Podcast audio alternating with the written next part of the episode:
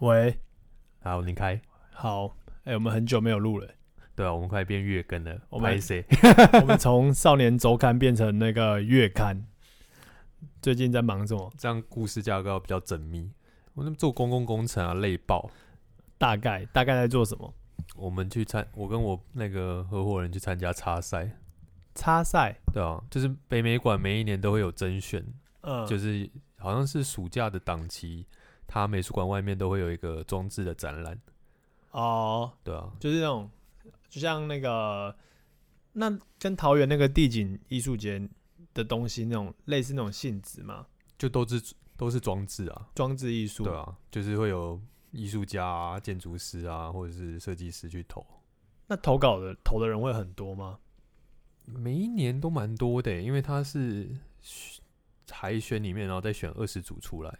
你说总共再选二十组，对，就是第二阶段会选二十组做简报。但我们想说，我们就先偷偷看看，累积一点，让评审可能可能有一点印象，这样。OK，所以最后二你进二十组会有什么差别？还是进二十组其实没有什么差别我？告诉你有差别，嗯嗯，五万块的差别，真假？进二十组就有五万块，就是你进到二十组的那个 run 里面就有五万块。那二十组后就直接是挑一就结束。对，挑一结束，挑一执行费用是三百五十万。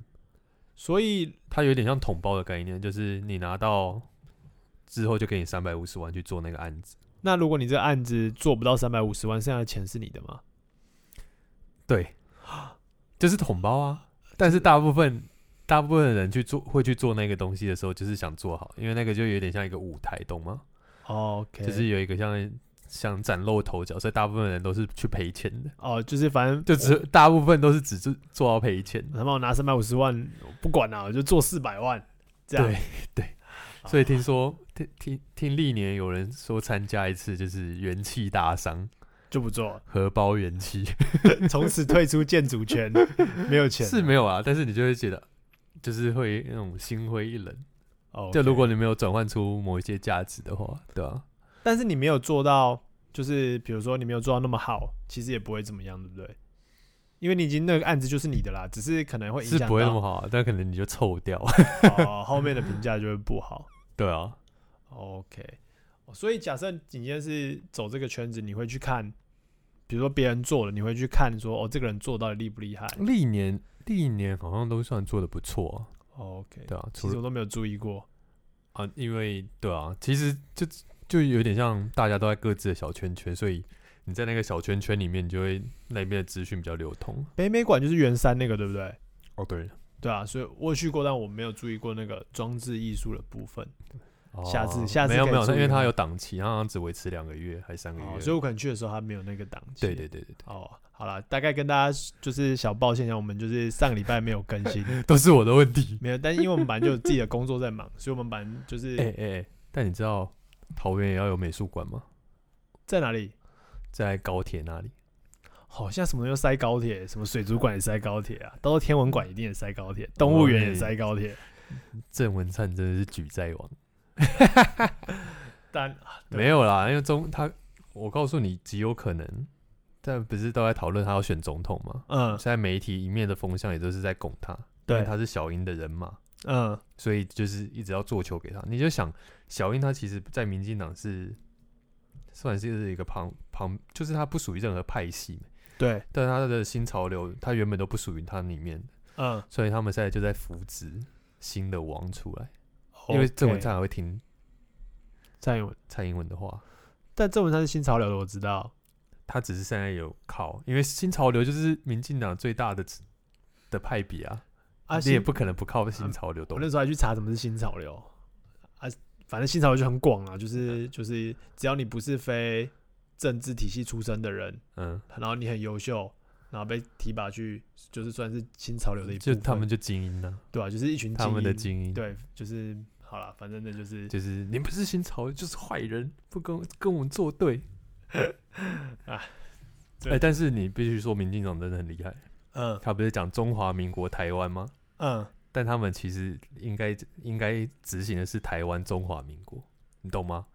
我懂，就台湾优先嘛。对，但是他是把中华民国放在前面，但是让国民党没有位置可以站，因为国民党要站要站在中华民国台湾，但是那个头衔就被抢走了。所以国民党就站中华民国啊，那就那就但但是中华民国没地方站啊，因为你站中华民国，你吃不到台湾认同台湾的那一块啊，所以他们要他们中华民国台湾的这个说法，其实是要国民党拿，哦后民进党拿台湾中华民国，哦，你懂我意思吗？啊，蔡英文很厉害，取巧。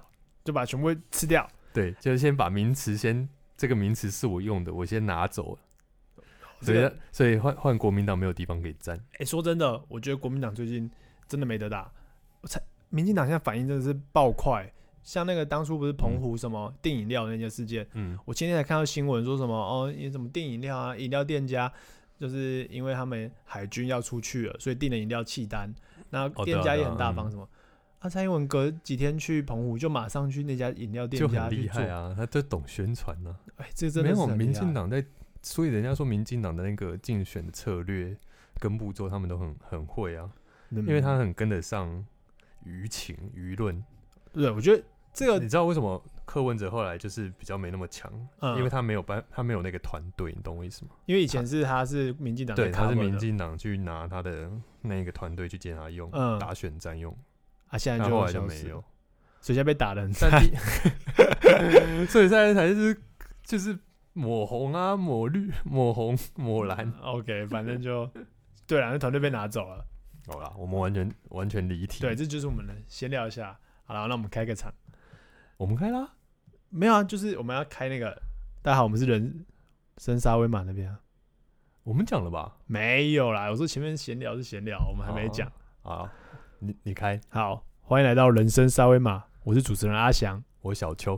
好啦，今天就是，哎、你知道最近有一个 A P P 啊，前一阵就有了，但我觉得它好像最近蛮常看到，就什么白噪音。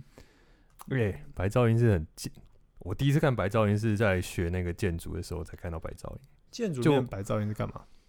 没有白噪音的用的说法是一样的，只是因为我们的物理的环控里面有一个，就是在讲声学，嗯，就我们有学声音的那个那的一些基本知识啊，里面就有在。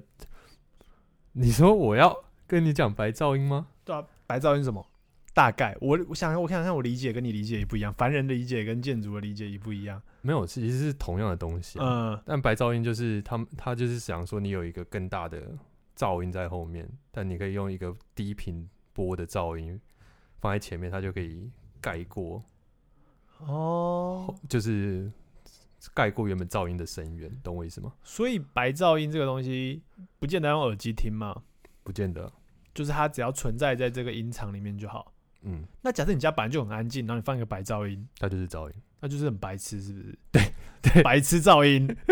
你知道为什么我会这样觉得吗？哎、嗯你这样子解了我的惑，因为我那时候就下载这个 A P P，然后想说白噪音你打开应该就是一种低频的，像水声对或什么的，就是有点像那种电子迷幻乐的那种感觉。对对对对，对它是一个低频的，然后持续发出的声音。，对，然后还有一种魔性，我觉得它那个音乐有点魔性。好，反正先不论这个、嗯、啊，我想说，反正我睡觉已经算是很好睡的人，我基本上把它当成 ASMR 这样。啊，对，好像有点当那个，然后我就把它放着。他说白噪音就放着，然后让你方便你入睡，我就放着。啊，嗯我就觉得更难睡啊，因为我平常是一闭眼睛就睡着了啊。它的用意不是这样，它的用意就是，假设你家里有可能，假设你小孩都一直在在外面玩，假如你要睡午觉，小孩在外面玩，嗯然后在哭闹什么的，嗯你，就可以放白噪音，它就可以 cover 那个声音的用，OK，哦，原来这就是白噪音。我其实真的就是它好像是人耳的听觉会先去抓那个，比较低频的部分。，对，好像是，嗯难怪你知道吗？我还没在选单挖，想嗯，说找一个睡眠好用的，但他都没有，他就可能就是什么 work work chill，就是工作时候的 chill 或什么，哦就是想说啊，没有睡觉用的吗？所以其实是就像你那个我，你讲那个工作的那个状态，可能就是你去咖啡店，很但是后面对很多聊天的声音什么的，然后你放白噪音，它就可以盖过那个东西。所以它的它的用法是这样，哎、豁然开朗哎、豁然开朗，或者说要不然你这用白痴声音，哎、白痴噪音 app，这这是一个背。景音。对啊，好啦，没有，但就是会讲到这，就是因为可能你在听的过程中啊，你嗯睡觉的时候其实你已经睡着了，你还是会一直收到嘛。哦，对啊，然后白噪音的用意就是这样，对啊就是其实有时候睡觉就是开着，对，然后你就会做开始做梦，你就会开始做一些很奇怪的梦。我觉得就会开始很奇怪，你就会觉你得说你听白噪音，然后会干扰你做梦吗？对，会吗？不是就是你可能会，你没有这种经验吗？你说梦到什么？就是外部知觉，就是你外在，啊，会啊，就会啊，就会是我像我侄女如果在睡午觉，嗯那我就去抠抠她的脚脚背，嗯，然后就她就会就会觉得，我就会会想象说她在梦里面一定梦到她踩到了什么，或是对对这种外部影响梦的情景。我们去骚扰别人的时候，我们都会这样想啊。然后，但是其实真的在睡觉那个人，不见得会受到这个影响。会吧？我记得外部感知会会回馈到梦里面。事实上是会，但是可能跟他有没有记得，跟他那个当下到底有没有在做梦，这两件事可能会有一点点相关。像我高中也是啊，高中同学趴着睡午觉啊，嗯，然后我就一直在耳边旁边吹风啊。我说，那他他就会被我吹，然后就会醒来。他说你在干嘛？然后我说没有，我想说这样子可看你可不可以帮你做春梦。但是、哎、这不是就有一有一集我不是在讲我那个国小放电影吗？然后嗯我不是在讲说他有一个性暗示的隐喻，对他就是卢海嘛，对，就是卢海那一集，嗯就是那个男的不是在禁欲嘛？嗯然后他后来他前女友就是他也有下那个赌注，嗯然后他就去他家，因为他他有他家的钥匙，他就硬骑他。嗯然后他在画面，我不是就说那个象征的暗示就是那个他用那个洗衣机嗯在洗衣服的那个画面，嗯然后隐喻成他是在，就是他在那个女的给他做爱啊。的，那个画的画面，就是你可以想象那个性暗示的意思吗。可以可以可以，然后那也许那个那个画面就是那个男男生梦里面的画面，他可能就是哦。看到那个洗衣机是在转啊就被外，反正就是被外在的感觉影响。想到这件事，我有件事我真的觉得我人生大概前前几大遗憾就是这件事，因为他没有办法 到遗憾，遗憾，嗯，来。没办法重来，因为让观众听听。，对，你知道男生男生有第一次嘛？不是不是说第一次做那件事，是第一次梦遗。哦，其实我一点都不记得，你有梦遗过吗？有吧？有啦有啦，一定有啊。没有不一定，有的人没有，因为很多很早体会，就是很嗯早手牌自己来，嗯，嗯，很少手牌就比较少，就是就没有自牌、哦对啊对啊对对啊，嗯，然后就是，但是我觉得第一次梦遗其实是一件很神秘的感觉。但我第一次梦遗的梦真的是超级烂，你记得？我记得啊，因为烂到诶烂、到记得、哎不是你心里想象就是梦遗就是一件跟性有关，那你当然会想说你做的梦应该是春梦嘛，嗯，你就做了一个春梦，被狗舔然后就 哦没有更糟，更糟，比狗舔更糟。更糟，是一个很无聊的梦，就被狗舔，你会觉得是啊，对了，被狗舔是另外一种感觉，是傻小，我为什么会被狗舔舔出来猎？猎奇，不是，这种是被舔出来，你应该要觉哎，得，但是人家就是性的的满足嗯，不一定是靠性本身，你懂我意思吗？你有可能是被按摩，你懂吗？那个、嗯那个其实其实很多办法都可以达到性满足，所以你也不一定被狗舔，可能是舔你的，哦，脸颊，对啊，因为你的可能性感带也在很多地方，嗯，但因为嗯，你知道，其实我这件事情很神秘，因为你不曾看过，狗舔，不是你不曾看过别人梦遗嘛，对不对？你没有看过人家梦遗的过程，谁看过啊？对，然后你自己也看不到你自己梦遗的过程，你说梦遗还是梦离？你讲清楚。梦遗，梦遗，梦遗，嗯你看不到自己的过程，你也看不到别人的过程，对吧？那只有只有教科书会跟你讲，对，但我好奇嗯这件事情，就是到底有没有人在研究这件事情？就是你在梦里的时候，你到底你是有去磨，就是有做类似我们手牌的行为，还是不用做手牌的行为，它自己就会出来？啊，你不是记得？你讲，我不记得啊。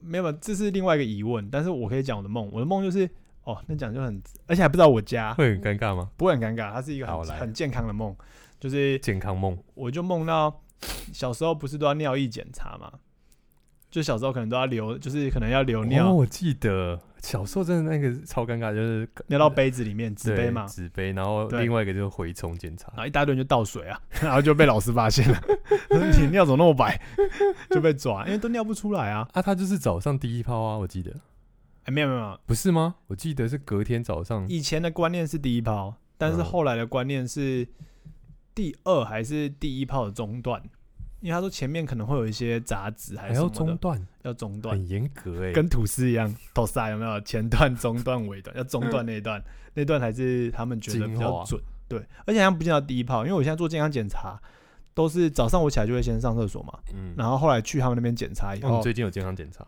我每一年基本上都会。你好棒哦！没有，我身体里面烂光，我怕检查那种心理打击更大、更烂。不行逃避啊，逃避就就很麻烦呐、哦我也很不想去，很 贵。反正啊，这是题外话。然后我梦的内容就是，就是、哎我随时岔题，要把我拉回来。我要把它拉回来，就是梦就是梦，就是你要上厕所，你就要尿出来啊，我就尿不出来啊啊！嗯可是老师就很严格啊，就是要你快点尿出来什么的，然后你就我就硬挤硬挤然后就梦，硬挤，然后醒来后就梦遗了。但其实还是有点相关啊，因为起起码那个器官部位但一点都不开心啊！你梦遗你就想要说，你已经把自己弄得一身糟了，就是你已经全身就是一身腥味了，然后你还做这种没有意义的乐色梦，你就不觉得没有，我知道，你知道为什么吗？为什么？因为那个可能是最接近的状态了，因为你是小朋友，哦你没有那个经验，啊？因为梦是架构在潜意识跟记忆上面，哦，对，对，你要有那个基础，然后它才有办法成长，所以你没有那个基础，所以你很正常啊，因为你没有东西可以对照，你懂我意思吗？因为那时候太怵了嘛，就什么事情也都不知对道，啊，最接近的感觉，就是你要去检查。我觉得有可能。但也不是啊，那那时候应该的等一下，那个你的梦里的老师是男的还是女的？哎、其实我梦里面就是那个权威的角色是某一个亲戚，耶、是一个，而且就是那种类似什么姑近丈、亲姨丈那种男的男的啊，啊，就是一个权威的角色，因为那个跟老戏师吗？他不是老师，但是他是一个权威角色，就是你有时候会觉得梦没有什么道理，因为他的我知道，角我知道没什么道理。他的而且你会不自知，就是那个东西不合逻辑，但你你会觉得在梦里会觉得它很合理，对对对对，因为你可能在那个环境下，但我觉得有时候梦的情况又不太一样，比如说你的梦不够完整，就是你的嗯梦可能那个人对你来说就是一个问号人，但是那个问号人他代表的角色是一个权威的角色，所以你就在你的历程里面拉出一个嗯，很像，就是在你生活中是一个权威的角色，把它套到上面。所以哦，你的潜意识里面的对然后你套上嗯去那个过程不是在梦里套，而是在可能在接近无意识跟有意识的状态下套的。所以所以可能现在大部分结婚的男性做的梦的权威角色都是老老婆，老婆，对对对，可能就是你不知道套谁的时候，就是都是老婆的形对，象。因为有时候是后设，就是后设就是这件事情已经发生了，然后你再去嗯。解释是什么，所以你会自己去很快的把一个形象放在上面，比较像那个，所以你可能当时的梦没有那个人，只是我知道，我知道被丢上去他是你的意思是说，先有那个概念，然后他投射你潜意识投射可以符合那个概念的角色，嗯可能就是你已经拟了一个剧本，然后你快醒的时候说啊丢个角色丢个角色，你就马上丢一个你自己认识的人，这样事实上是吧？是啊，我觉得很多时候应该是这样，就那个投射那个像《盗梦侦探》里面的，看我讲讲《盗梦侦探》是中国用语吗？盗梦侦探是哪一部？哦，《盗梦空间》哦，你说是吗？那个 Inception 它叫做全面启动。你是最近看哪一个 YouTube？我中国同路人，盗梦空间，现在大家都要蹭一下中国同路人。盗梦空间对，盗梦空间。啊，可是全面启动。对啦，都全面启动了，我在干嘛？盗梦空间。盗梦空间，然后盗梦，你刚刚还讲盗梦侦探，说哪一部漫画吗？梦侦探还是那个是精密的，我忘了。Anyway，对啊，反正我第一次的经验，我觉得非常不好。然后，而且你也知道嘛，男生可能第一次梦以后，就再也没有机会梦遗了。这是第一次，就是贞操啊。对啊，那种感觉就好像第一次就没了啊、然后就浪费在一个你有一张票，浪费在一个很浪费费的时间。可是我觉得大部分可能也没有人有张票，小时候的性性启蒙那不会是启蒙啊？是吗？我不知道，每个人不一样了。我其实真的不记得了，因为我的我的人生已经污秽了，所以我已经那个也可能是像 埃及里面沉沉没在某一个某一个大沙漠里面的遗遗迹，我要慢慢去考古。但我还记得我第一次接受到性这个观念，大家都是同学啦。女生吧，女生女生比较早熟啊，但女生不会跟你讲啊，男生女生不会跟你讲性那些东西啊，不会不会，对。啊那时候的男生女生是很有有明确的分对野的，嗯，所以所以一定都是什么你的臭男生同学跟你说，哎、男生都要国中啊，那种国国中男生也是那种就是性欲望达到顶峰的那种状态，好国小、性欸、成熟啊，哦，对啦，因为青春期男生青春期差不多，对啊，但就是比较晚。对女生比较早。好我们嗯回到 梦回到梦，不是我们刚刚聊的比较像回到梦遗遗 梦遗落在草地上。梦哪梦哪，我们要聊梦对啦，超梦，没有了，逆 袭，白痴，不要乱接。好，反正对啊，就是讲到梦，就是我就是在讲这个，在讲这个概念，就在讲说，其实你在梦里面的经验嗯，会蛮容易受到外在影响的，就是那为什么有时候会有办法合理化那个状态？你觉得？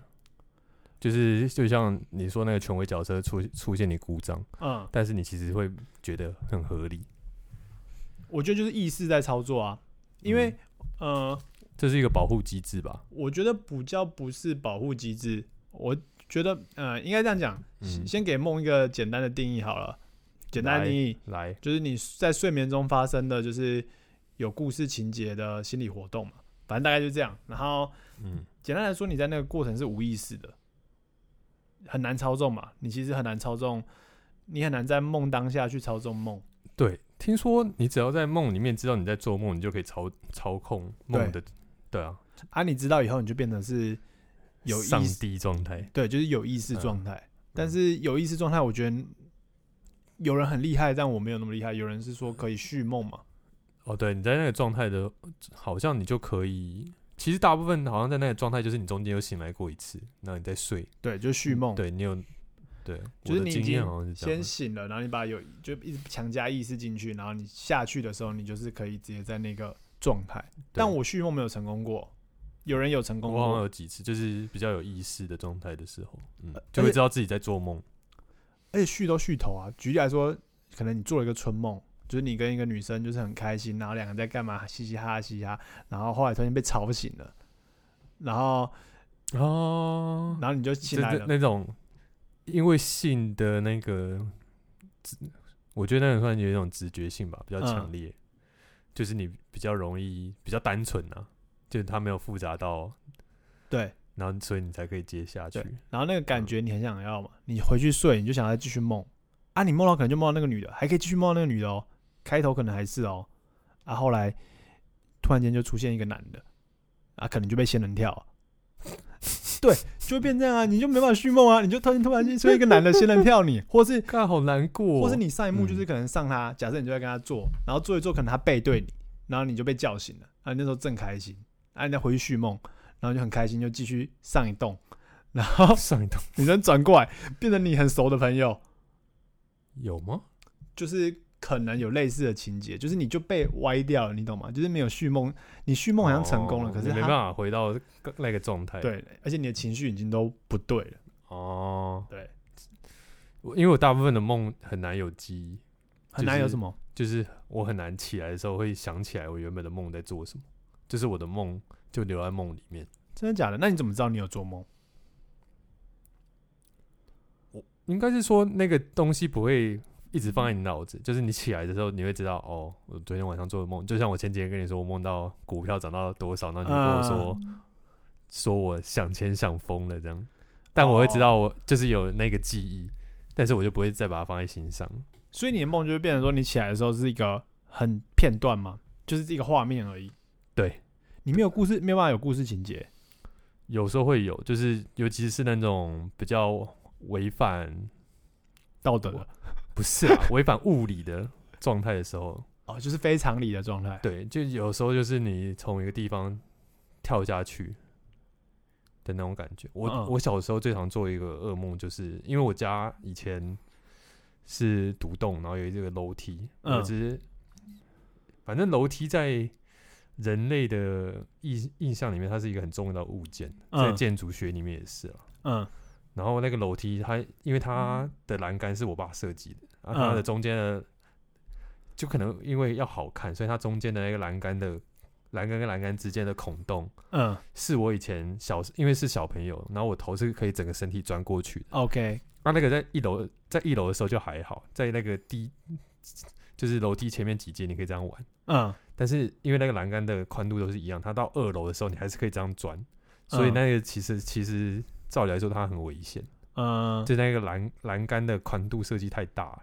哦，很容易掉下去。对，，但是你小朋友你会有一个意识是说那个东西那个有一个高度你是危险的所以我小时候在二楼的时候就是只会把头这样转出去，然后往下看。嗯但是到梦里的时候，我最常小时候最常做的噩梦就是我钻过去之后，然后我就掉下去。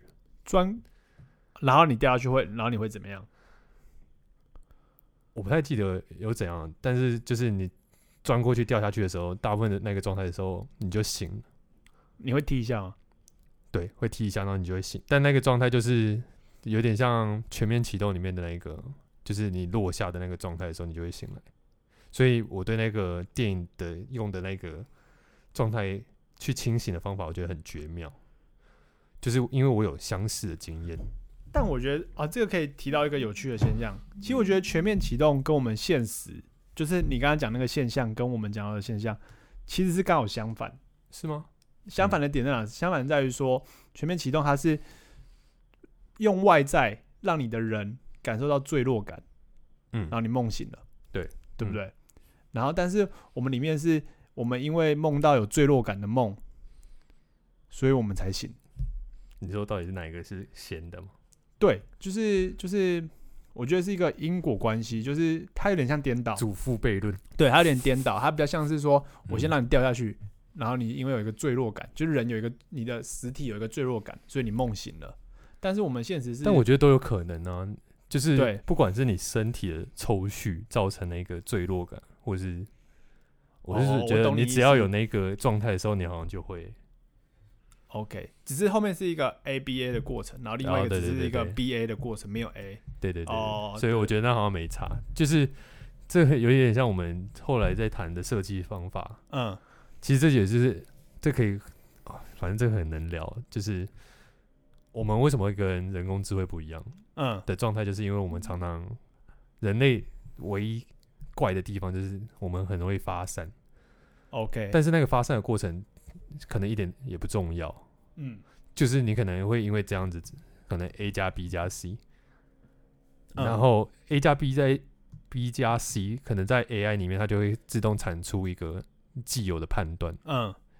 懂吗？AI 的逻辑有点像是它去知道你全部的选择，去预判你下一个选择，对下一个选择，就是你的经验，你可能会怎样的选择。嗯。但是人脑的运作模式很奇怪，它你有可能是 A 加 B 加 C，你就突然跑出一个 D，、那个 D 也不属于 A、B、C 里面的任何事情，它可以 OK，另类的延伸，它有一点类似从某一些意识里面再把东西截取出来，然后产生一种 D，你可能就突然就灵感来了，就突然产生一个 D，OK，但是跟 A 加 B 加 C 可能完全脱脱钩，没有关联。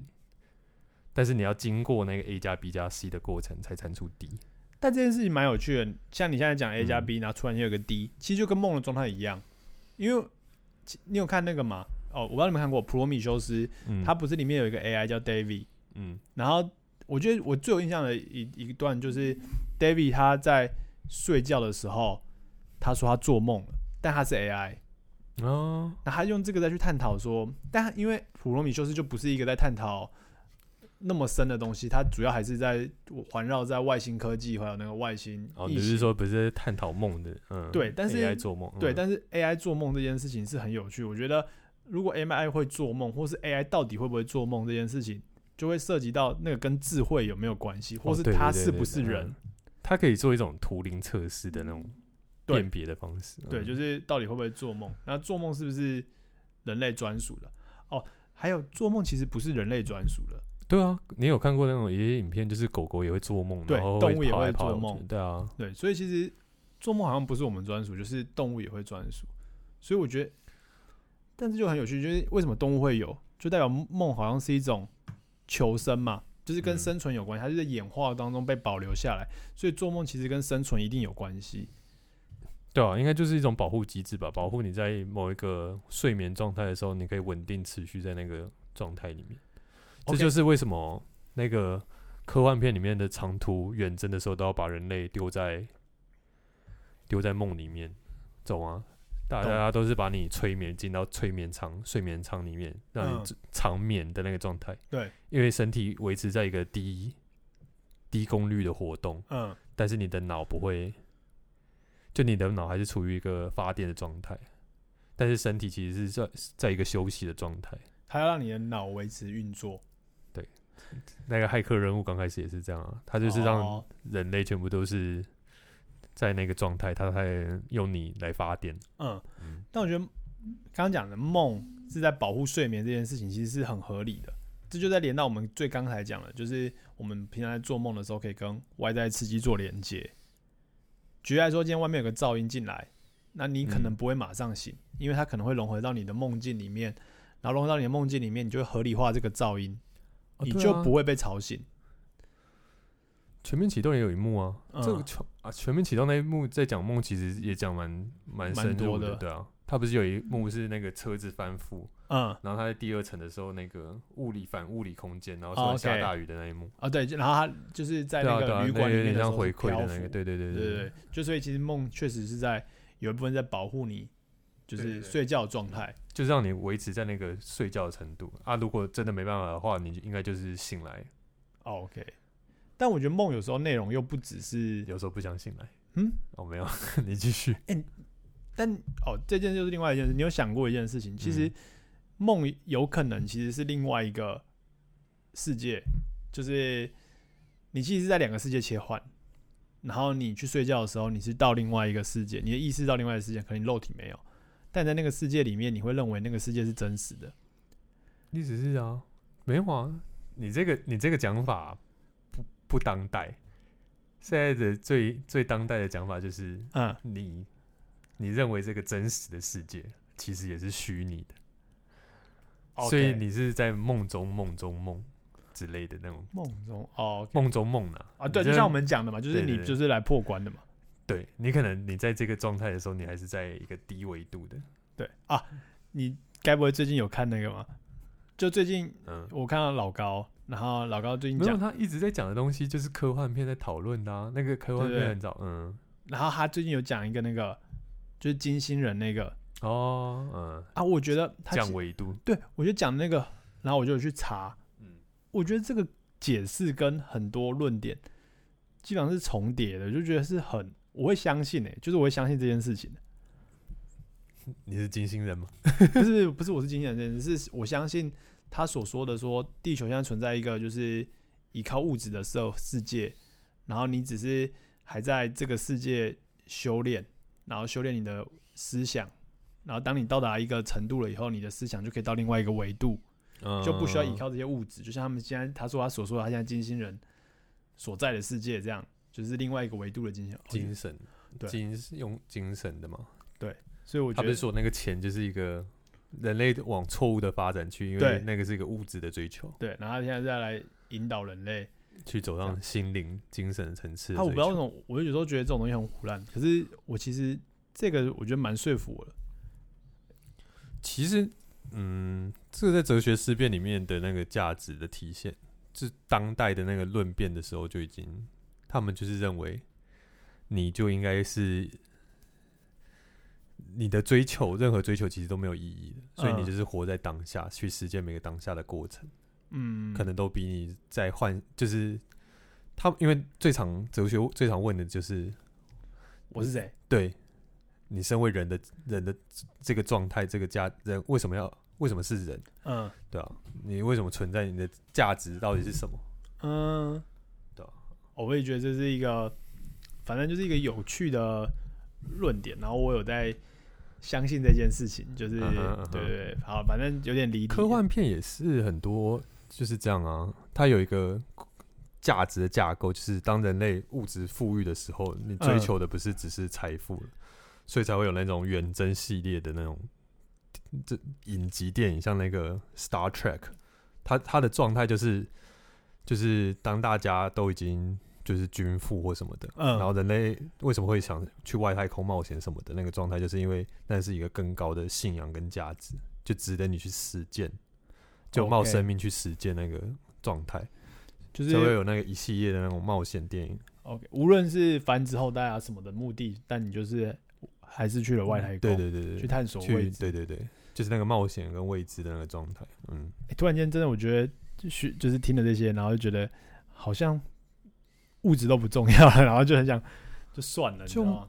梦的这个讨论其实很就是后现代的状态啊，嗯就是它有点像，因为那时候战争，嗯所以它会产生存，就是对现实的存疑。它你知道，战争是一种很很超现实的状态，就在你的嗯生命随时都会被剥夺，嗯所以它有点像你的生命在那个状态被架空。所以他们在梦的很常讨论的就是那种精神性的状态。反正就你在生与死的，刚好在生与死的边边，对所以你对于现实，它那个其实像绘画里面的那种超现实嗯主义，就是因为受到梦的那个概念的影响。嗯像那个达达主，哎、算达达主义吧，好像嗯就是在一战，哎、一战到二战之间出来的。就是啊，当然也是因为那时候大批的，就是精英分子都逃难去美国什么的，啊，他们就会形成一种群，就是群聚，然后会做一些思辨，才会有一些新的价值。哦，那你讲一下什么是超现实主义？大概啊，大概给大家一个概念。哦，好。超现超现实主义应该的那个状态有点像是，就像我们刚刚说的，它是在一个现实，嗯他们认为现实是一个理性的，嗯，就你想说就合理化，它是一个状那个现理性的状态。就现实就是像然后他们们认认为梦里面是一个感性的状态，就是你认为不合理的状态的时候，因为你的感性都把它变成合理的。想啊，他 OK，在那个超现实的画作里面呈现的就是他把理性跟理性跟感性的那个之间的状态呈现在画作上面。啊，他认为为那个呈现本身就是一个超越了梦跟现实之间的状态，就是它叠合在一起。嗯，所以他所谓的超现实，就是它介于梦跟现实之间的状态。他们在追求的是这件过程。所以你在看超现实的画作里面，会有一些合理的东西，嗯然后跟一些虚拟，就是不合理的状态的叠合。就像最常看到的，应该是我的印象中的那些画作，应该是像有一些现实的东西，嗯。慢慢渐变成不是渐变成超就是超现实的状态，就是写那个写实的状态，诶，不写实的状态。有没有一个？概念。但是因为因为画作那个论述，它因为艺术艺术是这样，它是一直叠合的，从立、嗯。立体派开始，从人类从你知道为什么会从现就是 画家为什么会从现实开始嗯追求抽象的状态，是因为嗯。后来相机发明了，嗯。所以相机发明了之后，现实就没有意义了。就是画家画现现实写实的东西就没有意义了，嗯，所以才出现印象派。嗯。印象派它只是把把你你原本你在画现实的东西，开始用比较写意的方式，自己加入自己的想象跟自己的的一些价值去画出来的画，就是你把客观加上你的主观，对对，没错没错。然后它在渐变之后就变立体派，它开始解构写实的东西，嗯。就是写意的东西，嗯。它再把它抽象化了一次，所以它是一个，你说你问我说有没有纯粹的超现实作品，其实那个在画作的分野上都没有一个绝对，它有一些有很多都是一个过渡的状态，嗯，就是它会加入了一些东西跟概念，嗯就像我刚刚说一个渐变的过程，它那个在超超现实主义里面，它本身它还带有的是一个时间上的那个，应该算是时间上的的论述吧。就是立体派，它其实为什么会会有什么三头六臂画作里面嗯会有很多面相，嗯因为它它画的那个东西不是只是你看到的东西，它还嗯画到它不同的面相，就他观察到不同面相，他可能都叠合在那个画作上面，然后就变成所谓的立体派。嗯，就是你看到了一支笔，他可能把笔头、笔尖不同的嗯位置都画作画在那个画作上面，把它叠合在同样画作。其实立体派跟我们在画设计绘画的那种草图的表现很像。OK，对啊，到超现实的状态，其实它也是一个过度的分野，但是它主要的那个启蒙的启发，我们之前不是说那那个学科吗？嗯就画作的那个状态，其实它也是拿梦的的在不同领域，像梦可能跟心理学比较有关系，嗯但是他拿某些精神出来，然后把它改变成在梦在画作里面去说。啊，刚刚我已经解释过超现实的那个状态就是这样。嗯，OK，所以没有什么，所以超现实有比如说有代表作家或这种哦，就是达利啊，达利就是哦，所以超现实主义的代表，应该是说台湾人比较熟悉的啦。就达利或者是你有看过那个一个拿着雨伞飘在半空中，然后很多人拿着雨伞飘在半空中，那也是超现实主义的画家，好像叫我忘了他名字了。啊，达利是那个纸房子面具那个吗？对，就是他。啊，就是他。对，哦，所以他那个拿那个纸纸房子里面拿他的面具，可能也也有某种象征性的意义吧。就是好，这我，但是因为它有点像算结构现实的那种的符哦号，达利他对话作本身的那种哦，嗯可能跟纸房子里面的他要解他要构体突破体制，对对对对，没错没错。哦，略懂。好，所以选他总不能选一个毕卡索的面具。我说，如果你去西班牙看毕卡索的画作啊，嗯，你会看到他很多草图都在画鸡鸡，为什么？啊就是男，就是画家，就是能画的那些东西的主题，其实就很就也是那几种，就比如画女体啊，或反正性算是画作里面的一个主要的一个主轴之一。性很容易跟艺术连接在一起，对啊，因为它是一个很很纯粹、很原原始的的状态。哦 OK，我觉得这个可以聊一集。我觉得以后我们可以聊一集，可以，我我再去做一些艺术史的回顾。还有性，我刚刚艺术史好玩就是这样，因为它算是我不是之前不是说学科吗？嗯，但艺术算是它跟哲学一样，它可以走在最前面。OK，就是我不是说像后现代，可能嗯要到建筑的后现代的说法的时候，已经很晚了。嗯，但在艺术艺术之前，它可能后现代这个概念就已经很早就被提出来，就是它实证的时间很早。我懂，就是他先发，有可能对，它是先发，展，对对对对对。你就想科技术艺术的那个脉那个那个支线，它可以先点。欸所以艺嗯术是不是跟就是如果以你这样讲，可能整个人类最核心的思想就在哲学嘛，因为你先想嘛，对啊，然后你第一个行就是在你哲学的，你知道博士学位嗯，PhD 吗？我知道，我知道，它其实是哲学，它是拿什么 philosophy 对。doctor 的还之类的那爱物之学的那个对对对，志源嘛，我记得用那个对对对对志源去当，所以他认为你拿到博士学位的那个嗯，成就，你是要有哲学思辨的人，你才有才能拿到那个成就，OK，就是你要有双重否定的那种状态吧，我觉得，嗯，就是你要先可以解构事情。然后嗯再去建立某些新的观点跟论述，你才有资格拿博士学位。OK，但是我觉得以现在的观点，嗯那、至少以以呃台湾教育的观点，博士好像不是这个，就是不是这个，你只是一直在对啦，所以国外的博士学位这样有点崇洋媚外，但是他们应该是比较更严谨，在 OK，就是他认为你要有那个资格，尤其是像像法国，为什么他每一年都会好像他们高中生考试吧，还是考嗯大学、考高中吧，他嗯都会有哲学思辨的题目。OK，他们认为那个是，所以人家为什么比较进步就是这样，就是因为那个在那个的思辨才会有才会有意义。嗯。就是你才会有新的，就是做就起码以做人的这件事情的价值的改变，那个才会是真的是有办法改变一个人。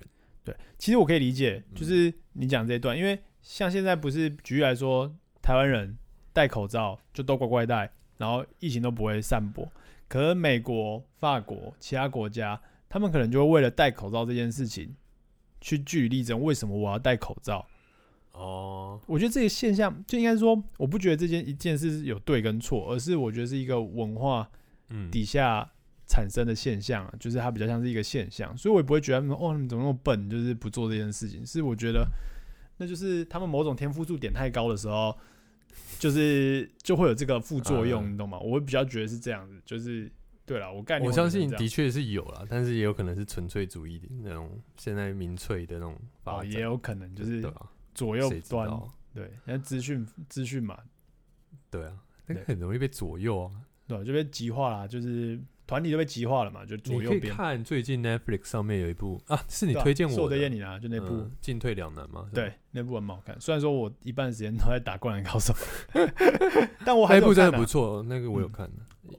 因为你在在你讲之前，我爸已经先看了，对，然后他就推荐我。，对，所以你在讲的时候，我就哦对，而且好像刚好是同一天。哎、那那部讲的很可怕，但的确是这样啊，就是他讲的可怕到就觉得说，到底是真的假的？但我相信啊，我相信百分之八九十的那个事实陈述是对的，但是嗯，他的最后的结果，就他可能说哦，有可能因为是这样子毁灭了世界，什么有可能这次世界毁灭就是因为这样团体，就是因为你这个极化所导致的，什么或是资讯的极化所导致的。所以我对那个推论我会报一个小问号，但是整体我觉得他讲的都很好，就是这个现象是真的啦，我觉得是真的。但他的确可以左右你的行为啊，像那个之前那个剑桥的那个，哦，不对啊，去影响美国总统大选嘛？一定是可以的，一定是可以。对啊，那那个喂养，因为那个就就有点像脸书的漏洞一样，嗯，对，因为他他把你的东西投射到固定的对象，然后你就可以操纵舆论啊，操纵操纵那种他们的想法，呃，的确是有可能。有可能啊，所以我们今天本来是在讲梦啊，但后来就哎、我们还是在梦里啊，对啊，我们一直都在做梦其实你们现在听的这段都是白噪音。啊。啊对了，其实嗯梦，我这样的嘛，像我们刚刚不是说超现实吗？嗯，我直接帮你接，好因为，我不知道拉回来，怎么转。你直接拉就好了，没差。像建筑也有所谓嗯的超现实，但那嗯已经在很很后面了。OK，就是比较接近超现实的状态的论述，就像，而且他也是当代那个建筑师有名的建筑师。但建筑的超现实要怎么实践？你知道建筑是一个我的，它事实上也是一个，它算是一个古学科，它嗯算是一个很老的学科，你懂我意思吗？嗯你从你从可能追溯像西方建筑往上追溯，因为东方建筑的论述比较少，因为我们是从工匠的那个状态就是前进的，嗯就它比较像是技职工艺的状态。嗯但是可能西方对这个东西的考究比较深，然后它的它的追随可以一路追随到比较罗马，嗯，才开始产生一些像有狼的门廊啊的那种，哦。或是有一些公共性，啊。对对对，嗯。所以那个可以追溯到，所以它是一个很古的学科，嗯。就是很很久以前就有人开始在整理这件事情，嗯。所以它是一个很古老的分别，然后它也把都市啊什么的都糅合在一起。嗯，所以什么都市都市讲都市啊，讲建筑，它都是在以前都是在同样的，他们都算同一同一个类别啦。OK 就没有分那么细啦，对对对大家都一样。啊哎、我们刚刚聊到超现实，对，就是超现建筑的超现实要怎么实践呢？他到很晚，算近年吧，嗯就是像最有名应该就是库哈斯，他提出一个的书叫做《狂展纽约》嗯 （Duress New York）。嗯他写了一本书，啊库哈斯，我们听众大部分不知道，他就是嗯。做那个剑潭捷运站对面的那一栋，剑潭？有一颗很大的球的那一个，那个叫什么？哦那个他的公司是 O M 刘英啊，刘英啊，对，大都会，中心。它就是中间一个盒子，嗯。一个方盒，嗯。然后它扣了四个剧场，在四个面，OK，四方体的面。嗯。你想，你现在想想看，那个建筑物的造型是不是这样？中间一个方盒，然后扣了一个圆形的，扣一个大球。扣了一个梯形的，在不同的面，然后全部塞在那个中间。嗯。然后你是像搭了一个很搭了一个天梯进到那个剧场的中间，球吗，球体吗？球体是一个剧场，嗯，它不是进到那个球体，它是进到那个梯形。中间的那个盒子，嗯，然后再去分到四个剧剧场。哦，我记得地面诶 section 就是剖面的图应该是这样没错啊、OK。嗯，哦，那我大概懂，就是超现实的实践怎么做。不是这这样就懂了。不是，因为我原本会问你这个问题，嗯是只是指说，因为你建筑盖得出来，它就是现实嘛。嗯，你超现实就是所谓说介于梦，就是那种有点没有，比如说举例来说，为什么艺术可以？因为艺术是一种 imagine，就是你的想象化成一种图像，所以你可以比如说人花飞在飞在天空，你说拿雨伞飞在天空，这个是一个想象。没错，你有一点天分，但是他的那个状态其实你要建筑师是一个很晚进，就是他他会慢慢发展的一个嗯。职业，就是他会越来越越成熟。嗯。他在像库哈斯，他刚开始他写《狂战纽约》，他可能没想到他可以做到那一步，嗯。但是他有那个想法。嗯。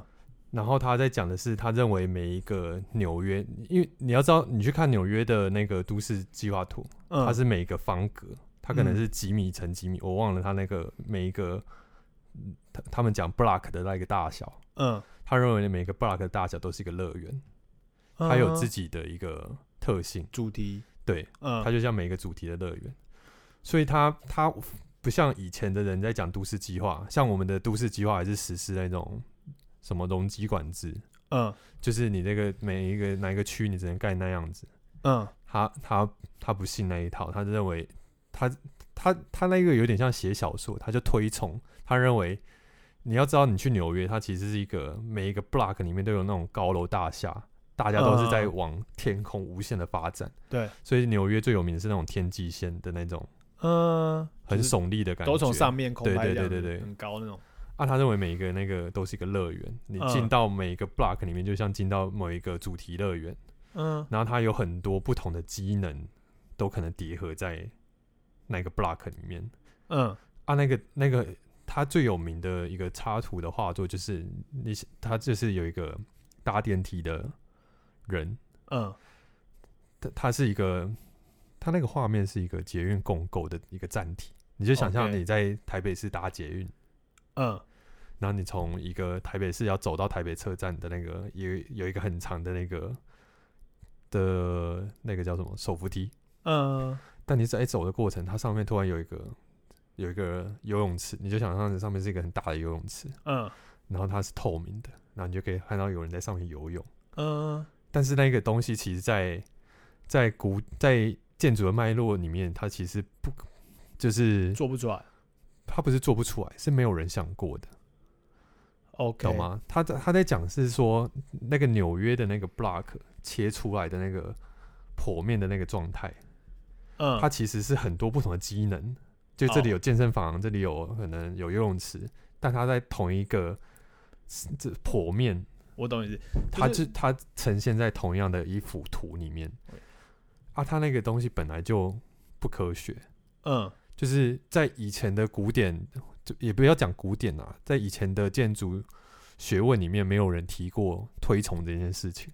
，OK，但是库哈是做的，所以你最常看到他做的东西就是一种，就是他他早期的案子比较精彩，因为我猜是他都是以他为想法的执行，嗯。所以他以前的东西其实更多像超现实的东西去发展，，OK，就比较多那个那个东西的样貌。就像我刚刚说的，你搭捷运手扶梯上去，结果突然天空，你原本是天，以为它是一个天花板，嗯。但嗯它其实是一个泳池，然后有有人从上面游泳过过去的那个画面。哦，如果举例来说，嗯，以我们比较贴近的例子，青浦的那个水族馆那个企鹅游过去那种感觉，也可以。它它其实就是在每一盒不同的机能、嗯不同的机能主题，然后呈现在同样的一个建筑空间里面。但是它可以有点像，为什么我刚刚说那个是一个游泳池的机能？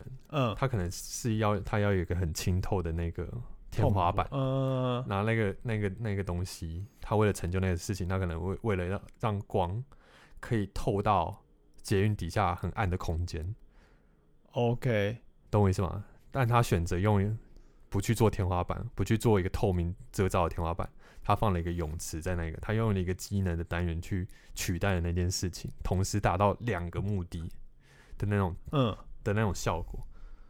啊，那个东西其实就超现实，它就有点像梦境的感觉，懂吗？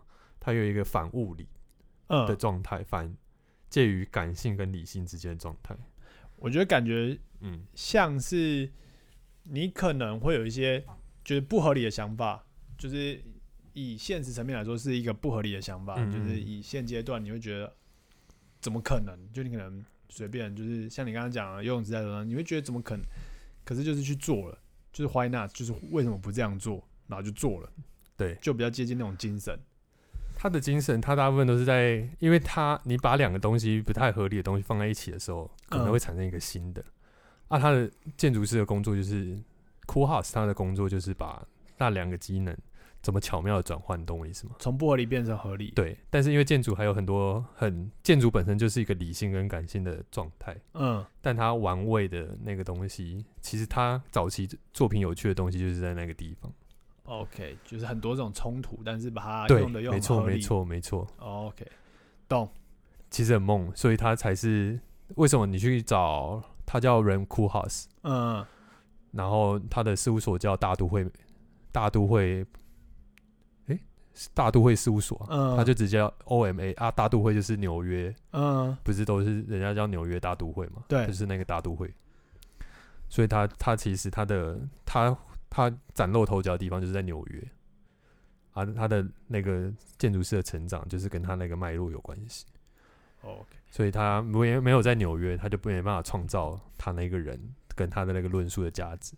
哦，就是反正就是他人生脉络去影响他的，他哦产生了一个啊，他他就是到现在就是当代建筑大师啊。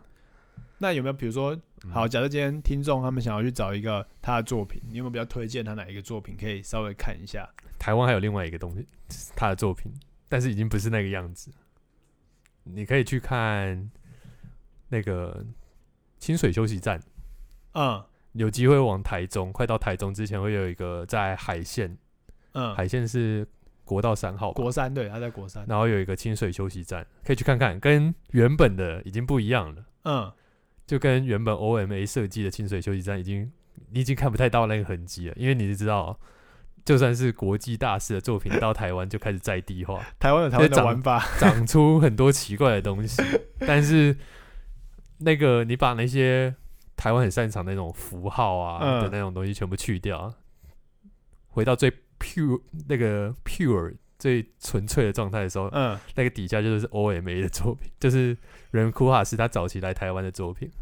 哎，那那他有处理一个那个斜坡的界面，跟嗯它里面好像有一个那个像水族馆的一些单的东西穿插在你那个之间，对，那应该都是他原本的啊，去看一下，还蛮有趣的啊。他很常处理去让人怎么去走到那个大的屋顶，因为从清水清水休息站晚上可以看到那那边很漂亮的夜景什么的。嗯所以他那时候在处理的那个界面的那个状态，如果你不是读建筑的，你看可能不太知道啊。但是你把那些东西全部去掉之后，你就会看到那个，我大概懂你的感觉，就是嗯我们要回归更原始的思考，你就会发现它可能有些巧思。举例来说，以我们的思考，房子屋顶就是屋顶，总不可能把屋顶设计成可以往上走，但他就是设计这种很多这种，就是也不是他啦，但是他处理那个，他很擅他的最最大的价值，应该他是去柔合了不同机能，OK 然后去把它改变。就是屋顶不单只是屋顶，